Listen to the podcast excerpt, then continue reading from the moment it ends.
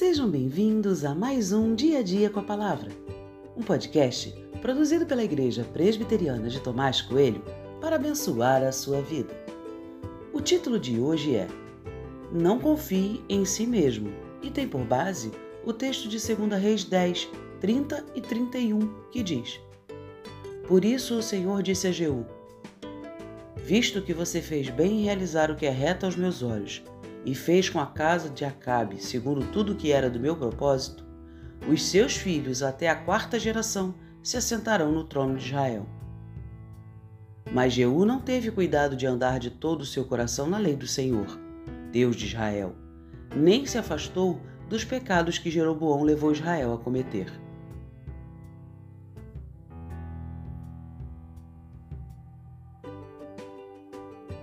Jeú tinha feito a coisa certa, ele agiu com ímpeto contra os reis que tinham se afastado de Deus. Também agiu assim contra a casa de Acabe e contra os profetas que adoravam outros ídolos.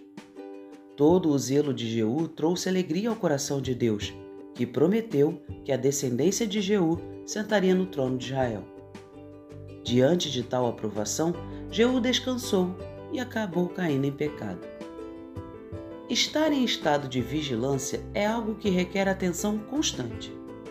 Mas quem consegue ficar assim o tempo todo?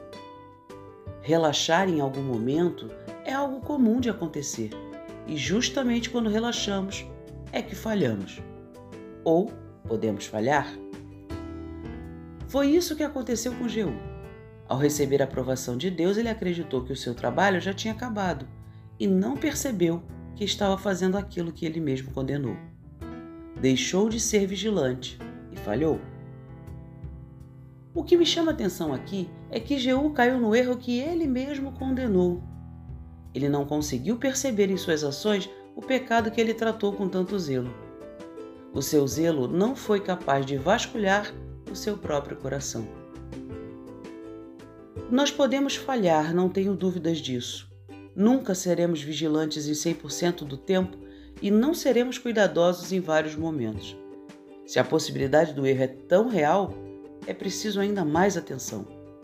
Podemos errar naquilo que condenamos e nem perceber isso. Não confie em si mesmo. Essa é a grande lição aqui. Podemos estar caminhando na direção errada. Todos precisamos de orientação e esta só pode vir de Deus.